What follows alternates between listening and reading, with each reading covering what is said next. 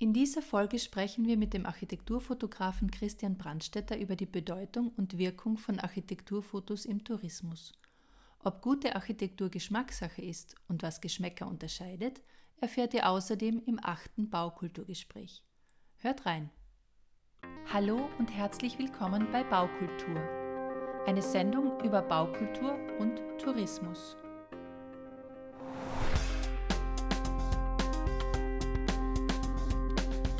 Wir sind deine Gastgeberinnen, Astrid Meyer-Heinisch und Nadine Thaler. Ja, herzlich willkommen, Christian Brandstetter. Ich freue mich, dass wir die Zeit gefunden haben, uns hier im Architekturhaus zu treffen und äh, miteinander zu sprechen. Wir wollen eigentlich ganz gern gleich dir das Wort geben, dass du dir vielleicht kurz vorstellst, wo, wie dein Hergang ist oder deine, dein Zugang. Und darf dich gleich bitten, da mal ein paar Worte zu sagen. Ja, also mein Name ist Christian Brandstetter. Ich habe ursprünglich Wirtschaft studiert, Betriebswirtschaft in Innsbruck. Das ist schon ziemlich lange her. Habe dann auch lange in einer tollen Bank gearbeitet.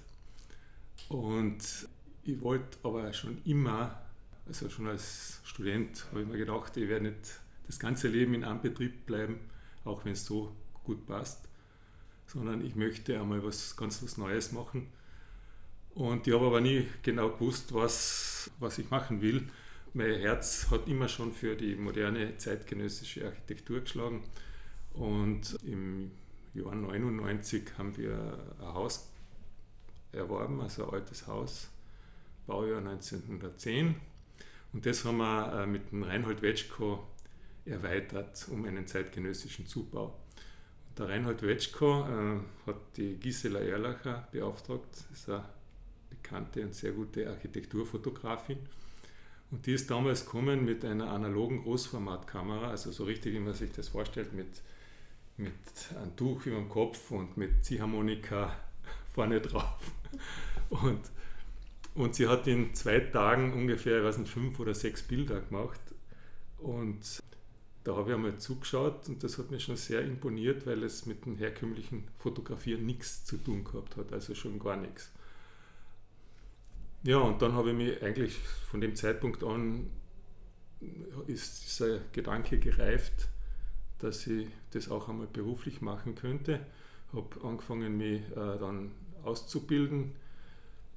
2011 habe ich das erste Mal ein Gewerbe angemeldet und dann habe ich auch das große Glück gehabt, dass die Margarita Spilotini, die Grand Dame der Architekturfotografie, also nicht nur auf österreichischem, sondern auf europäischem Niveau, dass die mich gecoacht hat, zwei Jahre. Und ich habe ihr einfach eine E-Mail geschrieben, ob ich einmal vorbeikommen darf. Und dann haben wir uns ganz gut verstanden. Und dann habe ich einmal im Monat kommen dürfen, zwei Jahre lang. Und habe immer Projekte, die ich fotografiert habe, habe ich auf A4 ausgedruckt und mit ihr dann besprochen. Und sie hat mir dann gesagt, was sie anders gemacht hätte. Und da habe ich eigentlich sehr viel gelernt. Ja. Und dann habe ich bei der Lucia de Gonda äh, zweimal das Seminar Raumdokumente gemacht und noch äh, private Fortbildungen bei ihr. Also dort habe ich so das Know-how her und das Fotografische, also das technisch-fotografische, das habe ich eigentlich äh, mir selber beigebracht. Ja. Und jetzt bin ich seit 2016 hauptberuflich äh, mehr als voll beschäftigt. Darf ich da gleich nachhaken? Du fotografierst jetzt aber nicht analog wie ursprünglich die Gisela Erlacher, sondern wahrscheinlich digital. Ja, ja, also. Und auch wahrscheinlich nicht Großformat, sondern Mittelformat. Ja, also ich habe äh, hochauflösende Digitalkameras, drei gleiche, damit ich die Objektive nicht wechseln muss. Von der Technik her funktionieren aber diese Tilt-Shift-Objektive so, wie damals die Fachkameras funktioniert haben das Analoge, das würde dir heute wahrscheinlich niemand mehr bezahlen. Es ist doch sehr aufwendig. Im Endeffekt muss das dann doch digitalisieren in irgendeinem Arbeitsschritt dann. Und also ich bin froh, dass das die digitale Möglichkeit, dass die da ist. Also der große Vorteil ist, dass man Farbstiche eliminieren kann, wenn man in RAW fotografiert und dann die Bilder konvertiert in ein normales Bildformat da habe ich die Möglichkeit eben äh, Farbstiche zu korrigieren und das war halt bei der analogen Methode kaum möglich. Da hat man sich den Film aussuchen müssen, je nach Lichtverhältnisse. Mhm. Ja. Oder dann einen Filter davor geben. Ja, oder Filter, ja. Ähm, für die Zuhörerinnen und Zuhörer, die vielleicht noch nicht so viel mit dem Begriff Architekturfotografie anfangen können, magst du mal kurz umfassend beschreiben, was denn genau unter Architekturfotografie überhaupt verstanden werden kann? Also meine Auftraggeber sind fast ausschließlich Architekturbüros, also ganz, ganz wenige Immobilienentwickler zum Beispiel. Die wollen natürlich professionelle Fotos haben, um ihr Werk, um ihr Schaffen äh, zu dokumentieren und auch neue Kunden wieder zu gewinnen, neue Bauherren. Und deswegen ist in dem Bereich eigentlich der Bedarf nach professionellen Fotos da. Ja. Und ich komme eigentlich zum Einsatz, wenn etwas fertig ist, ein Gebäude fertig gebaut ist, dann war es früher was fein, ja, da hat man dann zwei, drei Tage gehabt, also das Fotografiefenster, bevor es besiedelt worden ist. Jetzt durch die ganzen Lieferkettenprobleme ist es eigentlich so, dass das schon während der Baustelle besiedelt wird und, und da hat man das Problem, dass man sehr oft hinfahren muss und irgendwo schauen, dass man irgendein Eck erwischt, wo es gerade fotografiebereit ist. Weil am nächsten Tag kommt schon wieder der nächste Gewerke und, und, und äh, verändert die ganze Optik vom Gebäude wieder. Und also, das, also früher war es wesentlich einfacher, bevor, also vor ein paar Jahren noch, wo man Zeit und Ruhe gehabt hat, ein Gebäude so zu dokumentieren, dass man also die die Charakteristika und die, die, die, den Nutzen auch des Gebäudes, das ist, dass das bietet, die Funktionen, dass man das darstellt. Also das ist, glaube ich, das Schwierige an der Architekturfotografie, neben, neben dem Technischen, äh, das eben ein bisschen anders funktioniert wie eine normale Fotografie, ähm, ist es, dass man wirklich den Charakter des Gebäudes herausarbeitet. Ja, und und die Perspektiven so wählt, dass sie eigentlich mit zehn Fotos sollte das Gebäude erklärt, erklärt werden. Dazu noch eine Zwischenfrage. Verwendest du da gerne Requisiten oder ähm, bist du da so, dass du sagst, das Vorhandene nimmst du, wie es ist? Oder muss es im Gegenteil sogar leergeräumt werden, wenn du fotografierst? Und die zweite Frage dazu, wie stehst du zu Menschen in der Architekturfotografie? Ja, also äh, Menschen beleben das Bild ungemein. Also da bin ich grundsätzlich sehr dafür, dass Leute im Bild sind. Also einen Kindergarten zum, zu fotografieren, ohne dass Kinder herumlaufen, ist eher eine fade Sache. Es, ist halt immer, es wird halt immer schwieriger aufgrund der übertriebenen Persönlichkeitsrechte aus meiner Sicht. Und ja, die Kinder zum Beispiel würden sie eh gern fotografieren lassen, die posen sogar ein bisschen zu viel die Eltern sind dagegen. Also, also je mehr Menschen eigentlich, desto besser. Und, und wenn ich jetzt an den Ivan Bahn denke, das ist so der berühmteste Architekturfotograf, der, das ist eigentlich sein Stilelement, dass er eher die sozialen Räume oder die sozialen Verhältnisse dokumentiert und die Menschen im Vordergrund hat und das Gebäude spielt eigentlich nur eine Nebenrolle in der, in der, im Foto die Auftraggeber wollen es, also die Architekturbüros, die wollen äh, oft das auch leer haben, bevor eben irgendwelche Möbel, die nicht passend sind, drinnen stehen. Wie man zum Beispiel jetzt sieht am, Bauherrenpreis, äh, also das Foto, das äh, jetzt äh, auf, dem äh, Magazin vorne drauf war, das ist die, das Draufforum von der Eva Rubin. Das ist also ein Paradebeispiel, da äh, bin ich hingekommen, ausgemacht war, dass es leergeräumt ist. Es waren 120 Sessel drin und 30 Tische. Und äh, da habe ich einmal zwei Stunden gearbeitet, dass ich, die, dass ich alles rausgetragen habe. Und am Abend hat mir dann Gott sei Dank jemand geholfen, wie das wieder reintragen. Aber ja, mittlerweile habe ich schon meistens einen Besen im Auto und, und, und, eine Leiter und, äh, und Werkzeug. Also manchmal geht es ganz glatt, da ist super. Da ist es eine leichte Aufgabe und manchmal ist, ist eigentlich ziemlich viel ähm, Räumen. Ja. ja. Und Ja, also die Margarita Spilotini zum Beispiel, die hat gesagt, ganz strikt, sie fotografiert nur das, was da ist und sie rührt keinen Finger, irgendwas äh, herumzutragen oder wegzuräumen. Ja, ja aber ähm, also ich denke schon, dass es notwendig ist, also Räume nicht nur leer, aber wenn dann mit passenden Möbeln auch zu, zu fotografieren. Ja. Du hast ja inzwischen schon ein sehr breites Portfolio von kleineren und größeren Projekten. Darunter befinden sich auch äh, touristische Bauten und Einrichtungen wie zum Beispiel das Naturbad am Weißensee Ostufer von Hungasser Winsberger Architekten, das Strandbad Klagenfurt von Spado Architects und Roth oder der Todkasten von Aber und Aber. Welche Rolle spielt denn Fotografie für die Vermittlung von qualitätvoller Architektur im Tourismus, für die Bauherrinnen und welche für die Gäste? Ja, also äh, wenn jetzt, ich glaube, den Tourismus alleine äh, kann man da jetzt nicht so diskutieren, sondern ist ein generelles Thema. Ich glaube, dass Baukultur generell ein ganz ein wichtiges Thema ist für die Menschen. Äh, davon hängt sehr viel Lebensqualität ab. Ja, im Tourismus ist vielleicht ein bisschen ein Spezialfall, äh, weil man ja nur temporär als Gast dort ist. Aber im Prinzip, äh, es geht ums Wohlfühlen, es geht ums, ähm, also um die Funktion des Gebäudes. Äh, es die Atmosphäre. Atmosphäre, ja. Mhm. ja. Ich denke mir halt, dass viele natürlich Touristen, die jetzt nach Kärnten kommen, die sehen das ja nicht vorher live, sondern die haben halt irgendwie das Internet offen und sehen Fotos oder haben irgendeine Broschüre vor sich.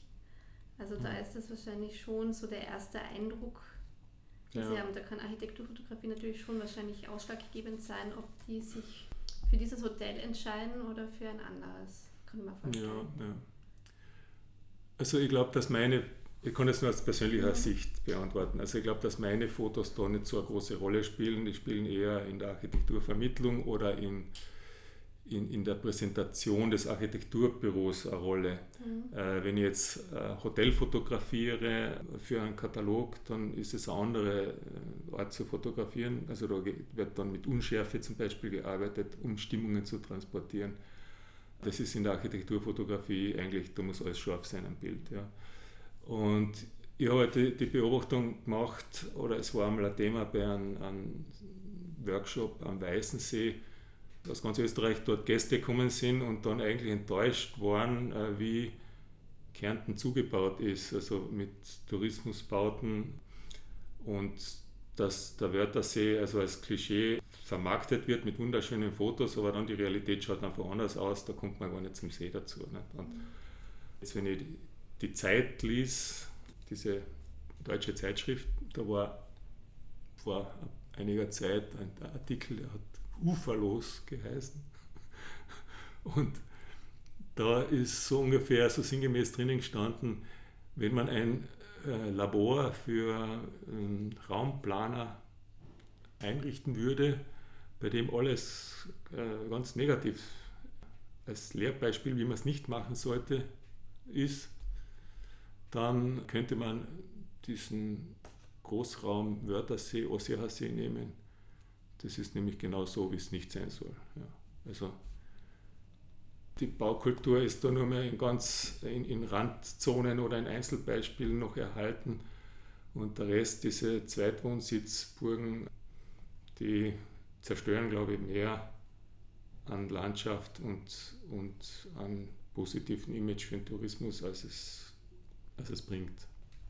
Ein Aspekt ist dabei vielleicht auch, dass die Architekturfotografie ja sehr punktuell fotografiert und auch eben dann äh, die Betriebe sehr punktuell ihre, ihr, ihren Auftritt haben. Und das Gesamtbild ist ja so eigentlich kaum sichtbar, beziehungsweise umgekehrt die Werbeindustrie, also die jetzt eine Region äh, vermarkten muss, die nimmt ja dann immer die schönen Spots heraus und das Gesamtbild, das kriegt man dann wirklich erst vor Ort mit. Mhm, genau, genau so ist es, ja. Also ich kann auch das, das ganze Thema vielleicht aus der persönlichen Warte ähm, noch einmal betrachten. Umgekehrt, wo fahre ich selber hin? Ja. Und also da gibt es ein paar Webseiten, urlaubsarchitektur.de, die bringen so spezielle Zuckerl an architektonisch wirklich tollen Sachen, also aber eher so quasi kleinere Häuser oder da habe ich mich schon ein paar Mal eingemietet dann äh, in so äh, Gebäuden. Also zum Beispiel in Dänemark, da, das war das beste Ferienhaus, das ich jemals gehabt habe. Also das habe ich über diese Webseite gefunden. Und das ist ein ganz einfaches Holzhaus gewesen, äh, aber, aber so funktionell, so einfach, klar, also so richtig dänisches Design, wie man sich vorstellt. Das wäre zum Beispiel ein Haus, in dem ich immer leben möchte, nicht nur im Urlaub. Und da haben auch die Bilder dem entsprochen, wie es dann in der Realität war? Da haben die Bilder dem entsprochen, ja. Und, und also, wenn ich ein Gebäude dokumentiere, sind natürlich auch Kontextfotos dabei. Und wenn ich da jetzt mit der Drohne äh, zum Beispiel ähm, die Umgebung fotografiere, also bevor es Drohnen gegeben hat, bin ich halt auf Berge raufgestiegen oder habe runter fotografiert mit, die, mit dem Tele oder ich habe mir eine Hebebühne von einem Malereibetrieb ausgeliehen oder irgend sowas. Ja. Also jetzt mit den Drohnen ist es natürlich viel einfacher. Äh, also das sind sogenannte Kontextbilder und die sind schon äh, wichtig, ja, damit man sieht, wie schaut es rundherum aus, wie ist das eingebettet. Mhm. Also das Gebäude sehe ich nicht nur isoliert. Du hast ein weiteres Projekt fotografiert und zwar den Sprungturm in Millstadt der ja 1930 schon errichtet wurde und unter Denkmalschutz steht und von Hohengasser Wirnsberger Architekten 2019 adaptiert wurde, um den heutigen Anforderungen an Sicherheit und den Auflagen des Denkmalschutzes gerecht zu werden. In Fachkreisen wird der Sprungturm auch als plastisch-konstruktiver Geniestreich gelobt, unter anderem vom Achleitner in der grünen Publikation der, der mhm. allbekannten. Mhm. Und er ist Wahrzeichen und Werbebotschafter. Inwieweit trägt denn die Architekturfotografie zur Akzeptanz von Baukultur in der Bevölkerung bei? Ja, das ist eigentlich der Anspruch, mit dem ich angetreten bin, dass ich Baukultur zeigen will und durch positive Beispiele zeigen will. Ja. Und gerade so Gebäude wie der Sprungturm in Millstadt oder wenn ich jetzt an Klagenfurt denke, das Herbertstöckel, das mir persönlich am Herzen liegt, das sind halt so identitätsstiftende Bauwerke für einen Ort. Und die haben eine Geschichte, die stammen aus einer Zeit, die sind authentisch. Das ist total viel wert für eine Stadt oder für einen Ort, äh, wenn man solche Gebäude hat. Und ja, also spezielles beim Sprungturm war es auch lustig, das zu fotografieren. Ich habe zwei Burschen und ein Mädchen gehabt, äh, die für mich da runtergesprungen sind. Und, und wir haben den Turm zur Verfügung gestellt kriegt.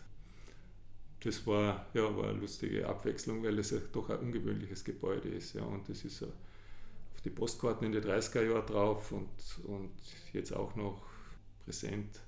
Also solche Gebäude sind sehr, sehr viel wert. Und ich probiere halt mit positiven Beispielen die Baukultur zu promoten. Ja. Also ich habe mir schon oft überlegt, soll ich auch negative Beispiele aufzeigen? Wäre vielleicht eh die nächste Frage gewesen. Aber da tue ich mir echt schwer. Also, also ich hätte oft Lust, Dinge zu fotografieren, also beispielsweise so wie, wie diese Bruchsteinstützmauern, die es überall gibt, äh, wo der Nachbar versucht, höhenmäßig über den anderen drüber zu stehen. Die Gabionen meinst du? Gabionen äh, sind diese Stein Drahtkörbe, ja, nein, ich meine diese, diese, diese die Riesenfelsen da, die so übereinander geschlichtet werden, damit, damit der Baugrund eben ist. Aber die Gabionen ist auch ein eigenes Thema, ja. Also hätte ich oft Lust, so eine Fotoserie zu machen, eben zum Beispiel zu diesen Themen äh, Hangbefestigungen oder zu diesen Doppelsteckzäunen, die mit PVC-Bändern äh, verziert werden. Krönung ist übrigens, habe ich jetzt vor kurzem einmal gesehen, so ein Zaun, wo in Bandform eine Fototapete von Steingabionen eingearbeitet war. Und das ist rund um ein Einfamilienhaus gestanden. Also das ist schon die Krönung. Habe ich aber irgendwie keine Lust, das zu fotografieren. also ich glaube, im Endeffekt, um was zu verbessern, also Kärnten ist ja lange Zeit nach Vorarlberg zum Beispiel äh, nachgehinkt in der Baukultur. Jetzt holen wir ein bisschen auf, auch durch die FH im Spital. Ja, ich denke, dass es vielleicht, um die Baukultur zu verbessern, notwendig ist, mit Zuckerbrot und Peitsche zu arbeiten, also positive Beispiele und negative zu bringen. Dass bei den negativen sieht man halt den Leidensdruck sozusagen, der dann vielleicht auch Veränderung bringt. Aber ich finde es halt persönlich den besseren Ansatz, positive Beispiele zu bringen und, und zu zeigen, was ist alles möglich und wie gut ist das und wie wohl kann man sich da drinnen fühlen. Und ja, es ist halt da sehr viel subjektive Interpretation dabei. Also ich, ich habe eh gesagt, ich bin ausgebildeter Betriebswirt, jetzt studiere ich zwar visuelle Kultur an der Klagenfurter Uni, da kriegt man auch sehr, sehr viel über Bilderwelten und so mit. Aber es gibt im Prinzip ja kein objektives Kriterium, was ist jetzt gute Architektur und was ist weniger gute Architektur oder was ist schön und was ist nicht schön. Da gibt es ja nichts Objektives. Es ist immer eine Geschmacksfrage, wobei halt es gibt schon einen Expertengeschmack, das ist so der gebildete Geschmack, da sind die Leute dann in die Jurys drinnen, die dann zu einer einheitlichen Meinung kommen. Dann gibt es den Laiengeschmack, denen gefällt wieder ganz was anderes. Dann gibt es auch zum Beispiel den Notwendigkeitsgeschmack, dieses Konzept hat der Pierre Bourdieu so in den 70er Jahren aufgebracht, das ist ein Philosoph, ein französischer, dass den Leuten das gefällt, was sie sich halt gerade noch leisten können, so ungefähr. Also was jetzt wirklich schön ist oder wirklich gute Architektur kann man wirklich schwer sagen, objektiv, aber irgendwie spürt man es. Ja, also wenn ich mir das Buch durchblätter äh, vom Mies van der Rohe Award, ist ein großer europäischer Architekturpreis. Da werden europaweit 300 Projekte eingereicht und wenn man sich das durchblättert, dann denkt man sich, ja, das beste Projekt hat wirklich gewonnen. Ja, also es ist wirklich das beste Projekt. Also es gibt da schon irgendwie dann eine gemeinsame Meinung, was ist gute Architektur und was ist nicht so gute Architektur. Ja. Und wenn man so in Klagenfurt herumschaut, dann sind sich viele, viele Leute schon einig, was wirklich die Ostbucht stört, welches Gebäude. Ja, also als Beispiel nur. Ja. Also es gibt schon irgendwie einen, einen Eindruck, aber das, der kann immer nur persönlich sein, aber wird von vielen geteilt. Ja.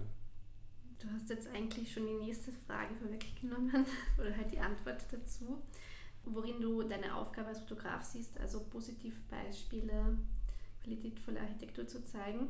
Wir haben kurz darüber gesprochen, beziehungsweise hast du schon erzählt, dass Architekturfotografie eben zum Teil mit Analogkameras, zum Teil jetzt natürlich schon digital gemacht wird. Inwieweit spielt denn die künstliche Intelligenz KI denn schon eine Rolle bei der Architekturfotografie? Ja, bis vor kurzem noch keine. Also jetzt habe ich die, die neueste Photoshop-Version, mhm. die beinhaltet künstliche Intelligenz. Ja, aber also derzeit funktioniert es nur auf, auf einem Thema sehr gut. Also das erspart mir wirklich viel Arbeit. Und zwar, wenn ich äh, irgendwas wegretuschieren will. Also wenn ich zum Beispiel, äh, wenn da ein Papierkorb steht in dem Raum und ich will den weghaben, den brauche ich nur mehr einringeln und auf die Leertaste drücken und dann ist er weg. Ja. Also das konstruiert sozusagen, was ich früher mühsam mit dem Stempel gearbeitet habe, ist das jetzt relativ rasch erledigt. Was nicht funktioniert, ist, dass man was dazu gibt ins Bild. Ja. Also das kann das Ding überhaupt nicht.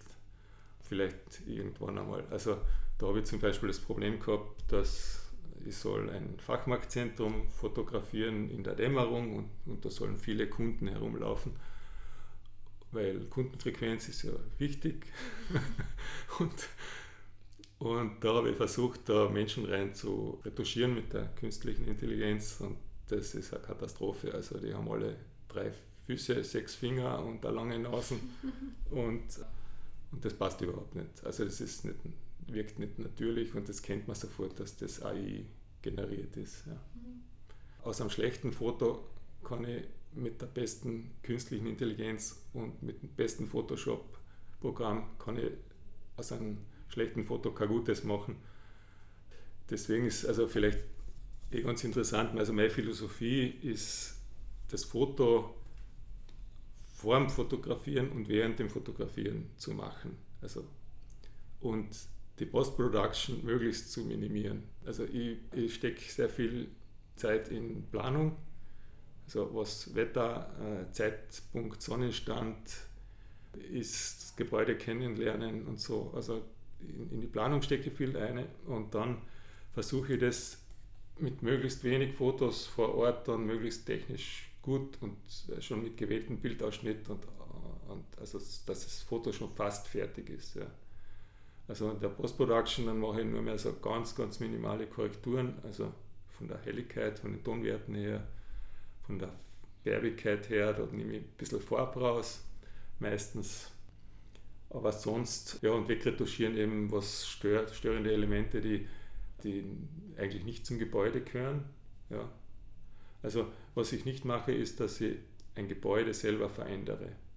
Also das, was architektonisch notwendig ist oder was die Architektur ausmacht, das bleibt bei mir so, wie es ist, unverändert. Ja, also da ändere ich keine Proportionen oder irgendwas oder, oder Dachaufbauten oder, oder Kühlgeräte, die oben rausschauen. Äh, das bleibt drauf am Foto. Und äh, das ist meine Philosophie, dass ich es eben während dem Fotografieren und vorher mache, das Bild und nicht danach. Jetzt kann man natürlich da nachfragen, kann ein gutes Foto schlechte Architektur verbessern? Naja, ich fotografiere affirmativ. Ja, also das, das heißt, ich versuche das, natürlich das Gebäude in möglichst einem guten Licht äh, und in, aus der besten Perspektive, aus der interessantesten Perspektive darzustellen. Also es gibt ja andere Möglichkeiten auch. Also ich kann ja das so machen wie Bernd und Hilla Becher in den 70er Jahren, dass sie alles nur bei trübem Wetter, alles nur exakt von vorne und dann eben die Typologie herausgearbeitet haben, zum Beispiel diese Wassertürme oder Fachwerkhäuser oder Industrieanlagen, die die fotografiert haben, immer noch im gleichen System und das ist sozusagen das, die sachliche Fotografie. Ja. Und je weiter man sich zur Abstraktion dann hin bewegt, desto ähm, eher kommt man dann eben zu den, zur, zur affirmativen Fotografie. Das heißt, ich versuche die Architektur zu bestärken. Ja. Also es ist aber nicht so, dass ich aus einem baukulturell nicht so interessanten Gebäude kann ich kein Schönes machen. Also ich kann auch nur das fotografieren, was da ist. Ja. Und wenn ich jetzt die Siegerprojekte da anschaue beim Holzbaupreis, äh, die, die haben deshalb nicht gewonnen, weil ich es fotografiert habe, sondern, sondern weil es wirklich gute Sachen sind. Also wirklich gute Gebäude und die Jury geht ja auch hin und schaut sich das an. Und die schauen ja nicht nur die Fotos an. Also ich glaube, dass das Gebäude selber sehr gut sein muss, dass, dass man tolle Architekturfotos machen kann. Neben deiner Arbeit als Künstler bist du als Fotograf für Architektinnen tätig und schreibst auch in verschiedenen Publikationen über Architektur. Die Macht von Bildern wird auch von verschiedensten Gruppierungen von Politik, den Medien und Interessensvertretungen seit jeher genützt. Welche Verantwortung gegenüber der Gesellschaft siehst du als Fotograf darin, auf Missstände hinzuweisen und als Bürger? Also ein bisschen haben wir über das Thema schon geredet. Ich glaube, es gibt schon auch sehr, sehr gute Fotografen, wie den Gerhard Maurer zum Beispiel, der eher auch von seinem persönlichen Stil her auch so Skurrilitäten fotografiert oder aufzeigt und sehr stark Emotionen weckt mit seinen Bildern. Ich versuche halt eher, auf die, wie gesagt, auf die positive Schiene zu kommen und, und dem Gebäude in einem möglichst guten Licht darzustellen, dass da transportiert wird, wie viel Baukultur in dem Ding drinnen steckt. Und ja, also ich bin eigentlich weniger Künstler als, als Architekturfotograf. Also ich sehe mich schon als kommerziellen Fotografen und weniger als, als Künstler. Also die künstlerischen Ausflüge, die mache ich meistens nur auf Einladung oder wenn, ich, wenn mir Gott halt irgendwas ähm, auffällt, also wie zum Beispiel diese Serie über die Einbauten äh, an den zugefrorenen Seen Das ist also ein Projekt, das hat sich so ergeben und das ist künstlerisch total äh, interessant, weil es einen ganz neuen Blick auf Kärntner Seen äh, gibt. Aber ja, und auf Einladung hier und da was K500, da hat die Stadt Klagenfurt zum 500-Jahre-Jubiläum eingeladen, ich glaube 15 Fotografinnen und Fotografen, die Zukunft von Klagenfurt darzustellen. Ja, und ich war halt da gerade vorher in einer so einer Wüstenlandschaft in Brasilien.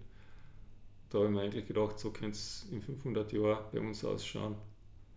Und dann habe ich so markante Klagenfurter Gebäude in diese Dünenlandschaft verpflanzt und das ist auch eine recht eine nette Bilderserie geworden, aber es war halt eine ironische Geschichte, ja. also künstlerisch ironisch. Also das sind so eher die Ausnahmen, dass ich Kunstprojekte mache. Ähm, meine Hauptarbeitszeit geht in die kommerzielle, affirmative Architekturfotografie für Architekturbüros. Wir haben zum Abschluss, jetzt kommen wir nämlich schon zum Ende unserer Fragen, ein thematisches Triptychon, wenn wir jetzt in der Bildsprache bleiben. Und zwar möchten wir ähm, einen Blick zurückwerfen, einen Blick in die Gegenwart und einen Blick nach vorne.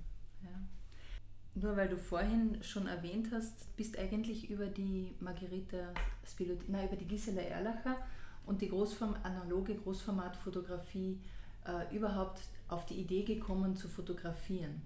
Es gibt jetzt in verschiedenen anderen Sparten diesen Weg zurück, weg von der digitalen Welt, wieder zurück zur analogen. Inwieweit siehst du da eine Chance oder eine Möglichkeit für die Fotografie und unter dem Aspekt, dass ja ein Foto, ein analoges Foto nur sehr schwer veränderbar ist, also natürlich in der Retusche gibt es schon Möglichkeiten, aber es ist doch ein, äh, eher etwas, was dann dasteht und was auch eine, eine Tatsache fotografiert. also, also nur äh, ganz kurz dazwischen gesagt, äh, die Retuschiermöglichkeiten waren in der analogen Fotografie genauso da wie, wie jetzt. Also die, Pinsel und Abwedel für Werkzeuge, die im Photoshop sind, die heißen so wie die analogen Pendants. Mhm. Also da gibt es ganz berühmte Beispiele, also da sind im 19. Jahrhundert haben es da schon Personen rausretuschiert aus Bildern. Also das, ähm, glaube, dass da die, der Wahrheitsgehalt ähm,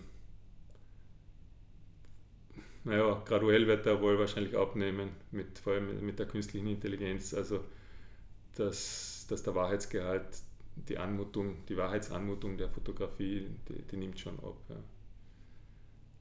Aber so, wenn ich jetzt Vergangenheit, Gegenwart und Zukunft der Architekturfotografie vielleicht äh, noch anschneiden darf. Also die Vergangenheit ist eine glorreiche, analoge. Der Julius Schulmann in in den 50er Jahren, da haben die Architekturfotografen noch was verdient und, und die Zeitschriften waren voll mit, äh, mit exklusiven Content. Da hat die Architekturfotografie wirklich auch, also zum Beispiel den internationalen Stil verbreitet. Weltweit ist dann so gebaut worden wie in Kalifornien. Also, und das war ein großer Teil, der, den der Julius Schulmann dazu beigetragen hat. In der Gegenwart ist es eine digitale Geschichte. Es ist durch die Vernetzung, die, man, die heute möglich ist, also zum Beispiel über Instagram, also ich habe da einen Account, habe ungefähr 800 andere Accounts abonniert. Das sind hauptsächlich Architekturbüros oder Architekturfotografen. Also ich bin jetzt super darüber informiert, was wird in Chile gebaut, was wird in Australien gebaut, was bauen die Japaner und die Südkoreaner und, und die Europäer. Und das ist schon ganz toll. Ähm, es ist eine digitale Welt, in der wir äh, dieses Geschäft betreiben. Und in Zukunft, denke ich, wird nicht wieder das Analoge zurückkommen, äh, vielleicht in ganz einzelnen Bereichen. Vielleicht also werde ich mich auch einmal mit einer Lochkamera auf die Reise machen oder auf die Wanderung. Aber ich denke, dass sehr viel äh, wird im Film, im Kurzfilm äh, drinnen liegen. Das ist auch einer der Gründe, wieso ich visuelle Kultur studiere, weil das auch einen Schwerpunkt äh, Film äh, hat, dieses Masterstudium. Und diese ein bis drei Minuten Filme, äh, die man eben auf sozialen Medien abbringen kann, äh, über Architektur, über Baukultur, ich glaube, äh, das noch bereichern, das Feld. Es wird die Fotografie immer ihre Berechtigung haben, aber der Film wird auch seine Berechtigung haben. Also es hat beides Vor- und Nachteile.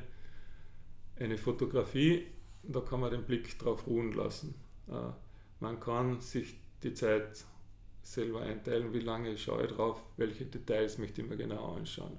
Ich glaube, eine Fotografie schaut man auch viel, viel öfter an. Das hängt man sich vielleicht sogar an die Wand oder schaut sich im Museum länger an oder mehrmals oder man blättert ein Buch mehrmals durch. Beim Film ist so, der zwängt dich in ein Zeitkorsett und meistens, wenn du den einmal gesehen hast, dann ist der abgehakt. Ja, und also der ist kurzlebiger. Was der Film natürlich schon besser bringt, das ist die Räumlichkeit du hast einfach die dritte Dimension durch die Bewegtbilder, hast du die dritte Dimension besser spürbar und du bist tiefer eingetaucht in, in dieses lebendige Bild. Ja. Also ich glaube, dass es nebeneinander bestehen bleiben wird, beides, die Fotografie und der Film. Und die ergänzen sich eigentlich wunderbar. Vielleicht jetzt als allerletzte Frage noch, welches Objekt, Bauwerk möchtest du irgendwann nochmal in deinem Leben auf jeden Fall fotografieren und warum? Ja, das ist eine schwierige Frage.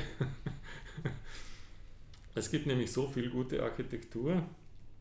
Christian blättert gerade in einem wunderschönen Buch, Architects. Diese Frage bin ich nämlich schon einmal äh, gefragt worden. Und es ist echt, echt schwierig, weil also es gibt ganz tolle Häuser. Also ja, das ist von den historischen Gebäuden wie das wie ein 300 Jahre alter Bauernhof oder das Herbertstöckel oder ein gotischer Dom. Das gibt so viele tolle Gebäude und es gibt da ganz bis hin zu ganz modernen, minimalistischen, äh, zeitgenössischen Bungalows. Also ja, also ein Haus, das mir besonders gut gefällt und wo ich auch gern drinnen wohnen möchte, äh, nicht nur fotografieren, das ist das Haus Bosque den Pep Ferreira, das ist auf Formentera und von Maria Castelló Martinez Architekten. Das ist, kann man das kurz beschreiben? Ja, bitte, ich kenne es zum Beispiel. Bitte gerne. Ja, das sind also zwei Betonscheiben, äh, zwischen die man sozusagen im Keller äh, runtergehen kann, oder ein Keller ist dort keiner, sondern nur so eine Senke. Und obendrauf sind quer drei Holzboxen draufgelegt, die aber miteinander untereinander verbunden sind. Ja. Und das ist einfach formal so äh, toll und einfach und, äh, und von der Materialität her sind Holzboxen auf Beton und äh, die Lage ist natürlich auch super, also mit, auf einem Hügel mit Blick aufs Meer. Also das könnte man schon vorstellen, dass man da eine gute Zeit haben kann. Und um ganz an den Anfang zurückzukommen, selber also habe ich Gott sei Dank auch eine tolle Lebensqualität und da bin ich dem Reinhold Wetschko heute noch dankbar, dass wir uns das Projekt so äh, nach unseren, aber auch nach seinen Vorstellungen gemacht haben. Und also das kann ich nur aus eigener Erfahrung sagen. Das zahlt sich auf jeden Fall aus, mit Architektinnen und Architekten zusammenzuarbeiten, sich das Haus gut planen zu lassen man erntet dadurch so viel Lebensqualität. Also ich, ich möchte wahrscheinlich eh das eigene Haus nicht tauschen gegen das auf Formentera, aber, aber ähm, also ich genieße das jeden Tag. Ja. Das ist der Anteil an, an Architektenhäusern in Kärnten eh leider viel zu gering. Ja. Also in Vorarlberg habe ich einmal gehört, 40 Prozent der Einfamilienhäuser sind mit, äh, mit Architekturbüros gebaut und in in Kärnten ist absolute Minderheit im einstelligen Bereich. Da könnte man jetzt natürlich noch weiter philosophieren über Einfamilienhäuser. Und ja, auf jeden Fall. Aber ich glaube, an der Stelle werden wir nicht nachhaken. Naja, also äh, vielleicht nur so viel, dass, äh, dass wir uns damals bis, bewusst entschieden haben, dafür ein altes Haus zu renovieren, und nichts auf die neue grüne Wiese zu stellen. Ja. Also das war damals schon eine bewusste Entscheidung, dass wir die Substanz nutzen und erhalten. Und ihr habt es nicht bereut? Genau. Mhm. Ja, vielen, vielen Dank für das Gespräch, Christian Brandstetter.